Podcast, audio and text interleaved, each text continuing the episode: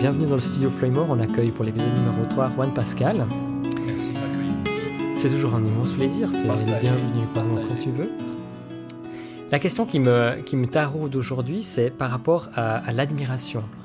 Donc il y, a souvent des, personnes dans notre entourage, hein, sans que ce soit des superstars, qui procurent chez nous une certaine admiration, voire une certaine jalousie. Est-ce que tu peux nous, nous, parler un petit peu de qu'est-ce qui cause une certaine admiration et où est la limite entre la jalousie et l'admiration euh, Alors, bon, je dirais déjà d'un point de vue de la définition, l'admiration euh, va plutôt euh, être labellisée comme quelque chose de positif, inspirant, alors que la jalousie, d'un point de vue de la définition, de nouveau, est plutôt connotée, labellisée négativement. Et tu fais bien de me poser la question, et je te remercie parce qu'elles sont toujours très précises, ces questions. En fait, jalousie et admiration sont euh, marque la même idée, c'est-à-dire qu'il y a une, distance euh, que tu aimerais bien combler avec une personne qui existe. Secrètement, quand on admire quelqu'un, c'est qu'on aimerait être comme lui. Et quand on est jaloux, c'est la même chose, en fait. On aimerait être comme la personne.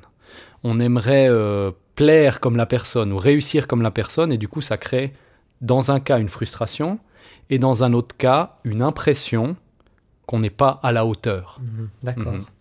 Et qu'est-ce qui nous empêche fondamentalement d'arriver là où l'autre personne est? Alors, de nouveau, je pense que c'est une question de mindset, c'est-à-dire que, comme je le conseille de manière générale, il est intéressant de remarquer qu'on a de l'admiration, de la jalousie pour quelqu'un. Et en fait, à partir du moment où on a cette, euh, cette impulsion, en général, de par la nature de nos instances psychiques, en fait, c'est des choses qu'on a en nous, un potentiel qu'on a en nous, et que pour différentes raisons, on n'ose pas réaliser ou on ne voit pas. Mhm. Est-ce que tu peux nous citer des exemples de ces raisons? Alors, je pourrais citer deux exemples. Le premier, ce serait dans le cas d'une relation amoureuse, dans lequel quelqu'un serait très jaloux de quelqu'un d'autre. Et très souvent, quand on est jaloux de quelqu'un d'autre ou jaloux dans une relation, c'est parce qu'on n'arrive pas à voir que soi-même, son comportement, s'il était chez l'autre, il serait identique en fait.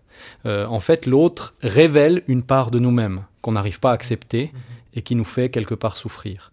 Et le deuxième exemple, dans l'admiration, pour un, musicien ou un, écrivain ou quelqu'un qui est créatif, on va admirer des grandes figures sans savoir que nous-mêmes aussi, potentiellement, on pourrait atteindre ce niveau. Mhm. Euh, Voltaire, il n'a pas admiré Voltaire, il est devenu Voltaire. Mhm. C'est un peu cette idée-là. Donc peut-être une dernière question pour finir. Tu penses du coup qu'il n'est jamais trop tard de dire ok moi j'ai toujours euh, admiré Voltaire, mais j'ai jamais osé me lancer pour une raison XY pour se lancer en fait? Alors je dirais le mindset là c'est j'admire Voltaire. Qu'est-ce que j'admire dans Voltaire Et ensuite comment je le réalise à ma manière? Parce que je serai jamais Voltaire, ça faut l'accepter. Mais je serai euh, Florian ou Juan Pascal mhm. euh, à plein potentiel. Ok, bah merci beaucoup. Merci à toi pour, cette, euh, bah, pour ces questions qui sont passionnantes. Ok, bah ça me fait plaisir. Moi aussi, partagez. Et je me réjouis de continuer ça l'épisode numéro 4. Moi aussi. À bientôt. À bientôt.